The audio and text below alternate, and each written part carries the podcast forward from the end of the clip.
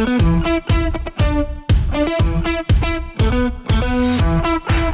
Привет! Сегодня пятница, 14 августа. С вами Никита Нелюбин. И Дарья Надина. Вы слушаете большой новостной подкаст Рамблера «Как прошла неделя». Здесь мы не просто обсуждаем главные события недели, но и пытаемся разобраться, как они влияют непосредственно на нас с вами и на нашу жизнь. А помогают нам в этом эксперты и пользователи Рамблера. Всю неделю мы следили за новостями и отобрали для вас самые интересные. Протесты в Беларуси не утихают, несмотря на жесткие действия силовиков. Предприятия бастуют, интернет не работает. Между тем, мировое сообщество пока не вмешивается в происходящее и только грозит санкциями Минску и Москве. Первые в мире в России зарегистрировали вакцину от коронавируса. Соседние страны закупать ее не спешат, а ВОЗ ждет продолжения испытаний препарата. Такой судья нам не нужен. Матч «Спартак-Сочи» стал главным скандалом в мире спорта на этой неделе. Красно-белые даже грозили бойкотировать чемпионат страны. Что же случилось? И новые ракеты «Гжель» и НЛО. Дмитрий Рогозин рассказал об актуальных разработках Роскосмоса. На этой неделе происходящее в России совершенно справедливо ушло на второй план. Все внимание было приковано к Беларуси, где после окончания президентских выборов начались массовые протесты. Белорусы не поверили в то, что Александр Лукашенко набрал 80% голосов и потребовали пересчета. Мирные акции встретили ожесточенную реакцию силовиков. В соцсетях сотни, если не тысячи видеозаписей, на которых видно, как ОМОН избивает не только активистов, но и журналистов, простых прохожих, вообще всех, кто оказывается на пути дубинки. Но люди не отказываются от своего главного лозунга.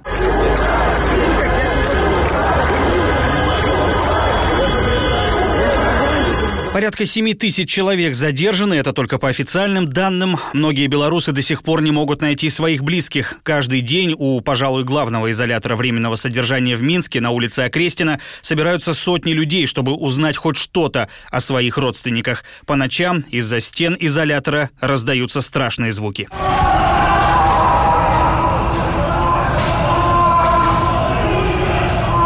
Каждым днем все больше предприятий выходят на забастовку. Увольняются некоторые сотрудники силовых ведомств, не согласные с жестким подавлением протеста, а также чиновники из администрации президента. Ну и, кстати, как минимум десяток журналистов госсми тоже бросили работу, объясняя это тем, что не могут больше врать. Например, вот как свой уход в Инстаграм объяснил ведущий военной программы «Арсенал» на канале «Беларусь-1» Владимир Бурко. Это один из главных пропагандистских телеканалов республики.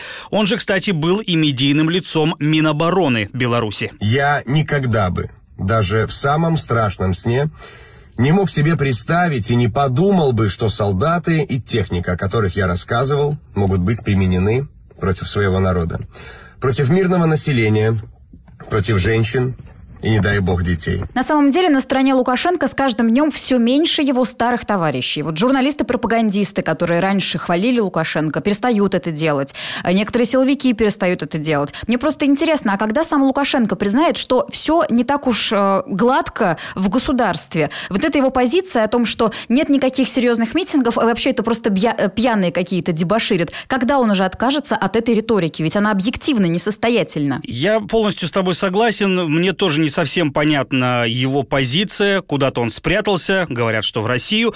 А, Но ну, на самом деле, если вот говорить о хорошем, я тоже, конечно, все эти дни э, почти круглосуточно слежу за тем, что происходит, и здесь надо отдельное спасибо сказать администраторам телеграм-каналов, которые стали едва ли не единственным источником достоверной информации. Но вот мне кажется, что если первые три дня, например, вот было реально страшно на все это смотреть, то вчера, на мой взгляд, ситуация действительно переменилась и кардинально. Ты права, силовики перестали жестить, некоторые даже начали открыто переходить на сторону народа.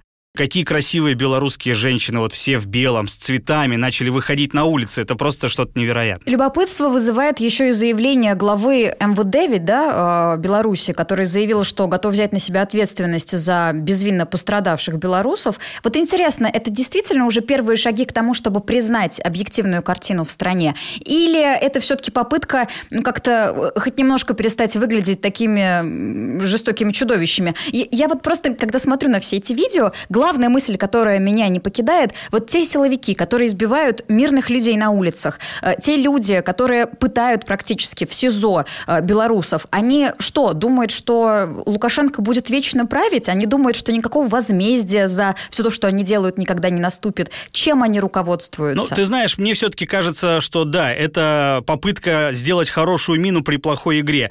Там, по-моему, даже в пресс-службе МВД сообщили, что, дескать, да, мы берем на себя ответственность, но это касается только тех случаев, когда сотрудники ОМОНа нападают на действительно там мирных людей и так далее.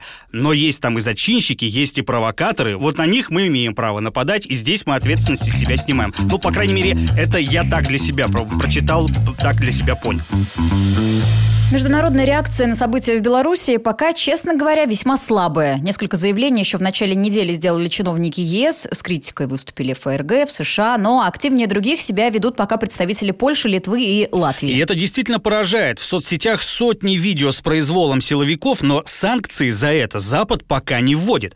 Впрочем, источники СМИ говорят, что переговоры на эту тему идут. Например, в минувший четверг агентство Рейтер писало, что ограничительные меры против Минска могут быть введены уже в этом месяце. Мол, на высшем уровне в ЕС к этому склоняются почти единогласно. Достанется, возможно, и России. Вот депутат Европейского парламента от Польши Яцек Сириуш Вольский призвал ввести санкции против Москвы так, как, по его мнению, необходимо нейтрализовать российское вмешательство или даже аннексию. Предупредить, так сказать, хотят своими санкциями. Да. Кстати, на этой неделе появлялись сообщения, что на улицах Минска якобы действуют ОМОНовцы из России. Нобелевская лауреатка по литературе Светлана Алексеевич, которая недавно воевала против вышек 5G, так и заявила в одном из своих интервью, такие зверства белорусские милиционеры творить бы не смогли. Правда, выяснилось э, в итоге, что это все фейк, и никаких русских бойцов в Беларуси, конечно, нет. Но спекуляции на этот счет, как мне кажется, выглядят крайне некрасиво. Одна из версий, кстати, почему ЕС до сих пор не вел санкции против Минска, это прям очень интересно. И эта тема очень популярна в Польше сейчас. Мол, Евросоюз не хочет портить отношения с Россией. Типа Брюссель ставит бизнес с Москвой выше демократии в Беларуси, и санкциями Европа не торопится, потому что признает, что Минск – это территория российского влияния. Уж до чего смешное предположение, учитывая то, что мы сами под санкциями Европы сколько уже? Шесть лет сидим? Да, получается, с 2014 года. Но почему тогда Россия молчит, как ты думаешь? Слушай, вообще, конечно, мне кажется, что здесь Путин, который у нас же всегда, он отвечает за внешнюю политику, да, вот Мишустин за внутреннюю, Путин за внешнюю. И вот здесь Путин, как мудрый политик, должен был бы встать на сторону народа, для того, чтобы не потерять Белоруссию, как мы потеряли уже Украину и некоторые другие государства. Но проблема в том, что политика Кремля всегда была одинаковой. Мы всегда выстраивали отношения не с народом, а с элитой. И у нас выстроены отношения с Лукашенко Лукашенко, а с народом нет. И вот сейчас получается, что Москва не может спасти Лукашенко, или, может, не хочет, но и на другом направлении вести работу не собирается. И это очень странно выглядит. Ну, кстати, говорят, что Лукашенко-то на самом деле уже у нас. По крайней мере, судя по данным сервиса Flight Radar, который отслеживает перемещение самолетов по всему миру, в эту среду два спецборта ВКС России, которые обычно используются для правительственных перевозок, вылетели из Москвы, где-то в Минской области сели, и потом через пару часов вернулись вернулись. Плюс на прошлой неделе, ты, надеюсь, помнишь, что один из частных самолетов, которым якобы пользуется Лукашенко, улетел в Турцию. Как мне кажется, у нас ему намного безопаснее. Янукович же он сколько лет уже прячется где-то и ничего. По соседству, думаешь, да, их посадят? Да, конечно. В соседних домах будут вместе по пятницам э, коньячок пить. Я в этом сомневаюсь, если честно. Зачем было тогда Тихановскую страны высылать фактически? Ее же практически выгнали из страны. Вот для, для чего тогда после этого Лукашенко самому сбегать? Я не думаю, что он уедет из Беларуси. Я думаю, что он там останется до конца. Вообще, кстати, происходящее в стране сейчас многие сравнивают с тем, что происходило э, в странах соцлагеря конца 90-х. Помнишь Румынию? Помнишь Чаушеску? Ну, конечно. Вот это вот все. И многие, кстати, прочат теперь э, судьбу Чаушеску и самому Лукашенко. Такого, конечно, никому не пожелаешь, но, опять же, после всего того, что творили силовики по указке Лукашенко на улицах Минска и других городов, ну просто вот э, некоторым можно и пожелать такой участь. А, я хочу вернуться к геополитическим вопросам, потому что э, сейчас Кремль молчит, мы как-то белорусов особо не поддерживаем, ну и Лукашенко тоже не сильно поддерживаем, за что отдельное спасибо, а то ведь могли бы его пиарить по всем госканалам. Но вот сейчас есть реальная вероятность того, что что вот этим кризисом воспользуются те страны, которые э, не боятся говорить. Опять же, страны Прибалтики, Польша, Украина. Вот белорусский политолог Дмитрий Булкунец сказал нам, что сложной ситуацией в стране сейчас действительно могут воспользоваться другие. Мы видим, как друг за другом, а, как по инструкциям шлют они послания белорусскому народу, президенту Лукашенко, требуя провести новые выборы под их а, контролем. Эти выборы провести.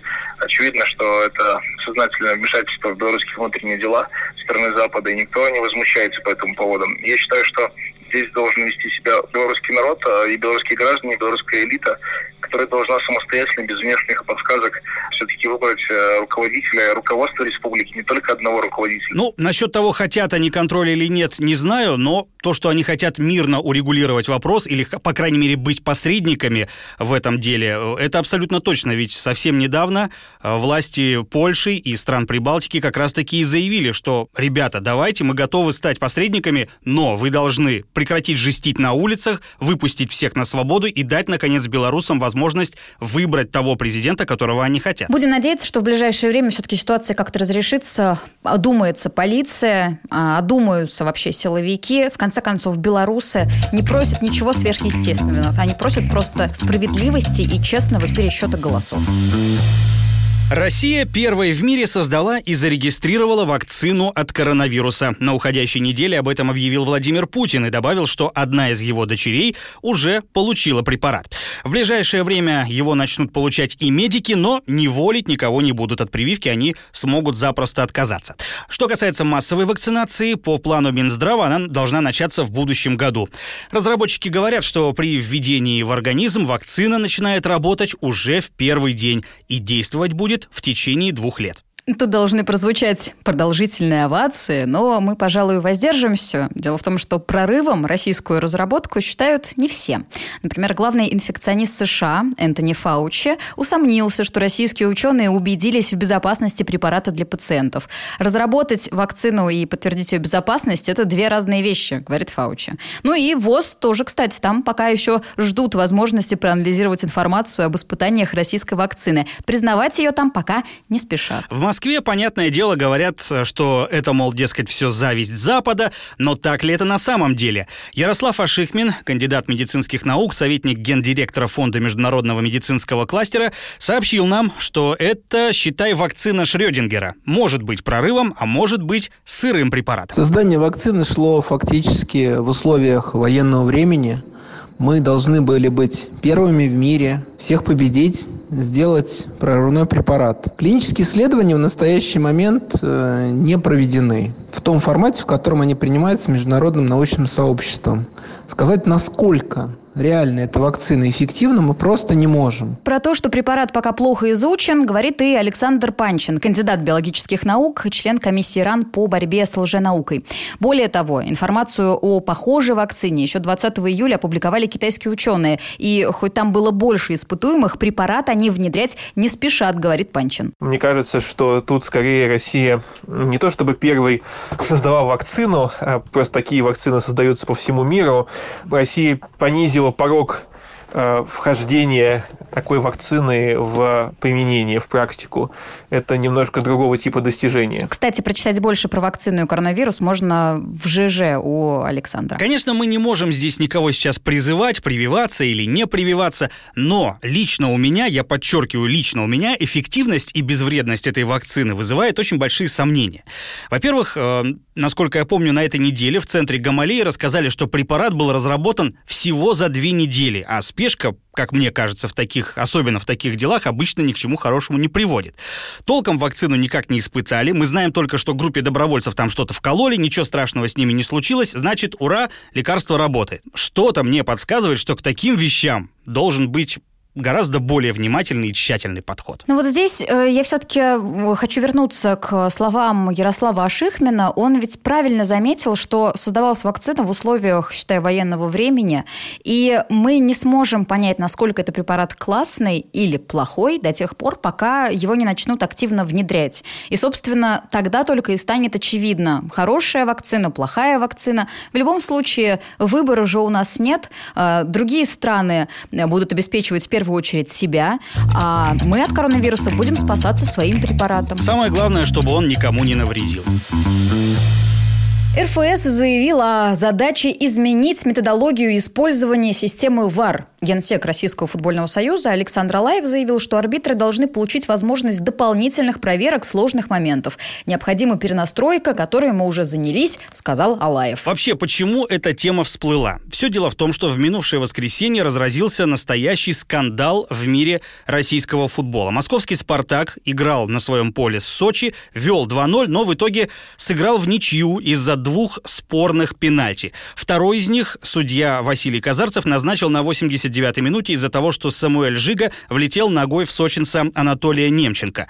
Тот упал, Казарцев долго советовался с ВАР и назначил пенальти в ворота московского клуба. Ну а дальше «Спартак» недоволен. Владелец команды Леонид Федун даже пообещал сняться с чемпионата России. После этого было коллективное письмо ветеранов «Спартака» в адрес РФС. И одно из требований – пожизненное отстранение от судейской деятельности Казарцева ну и его коллег, которые тоже работали на том матче «Спартак-Сочи». Отстранить потребовали и руководителя проекта по внедрению ВАР в России Леонида Калошина.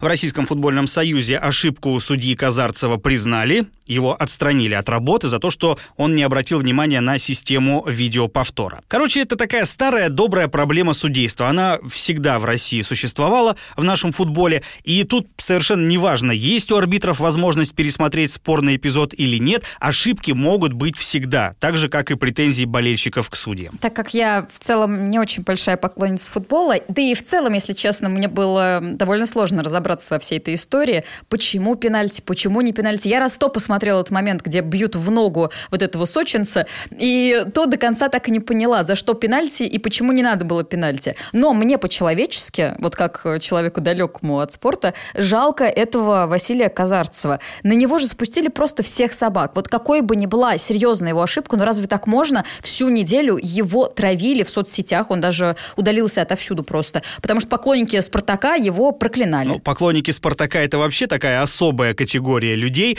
Кстати, есть версия, и, между прочим, вполне себе состоятельная, что арбитру якобы заплатили очень много денег, чтобы он отсудил матч именно таким образом. А, как известно, в Российском уголовном кодексе как раз под такие случаи есть статья за подкуп участников и организаторов профессиональных спортивных соревнований. А это штраф в полмиллиона рублей или до пяти лет тюрьмы.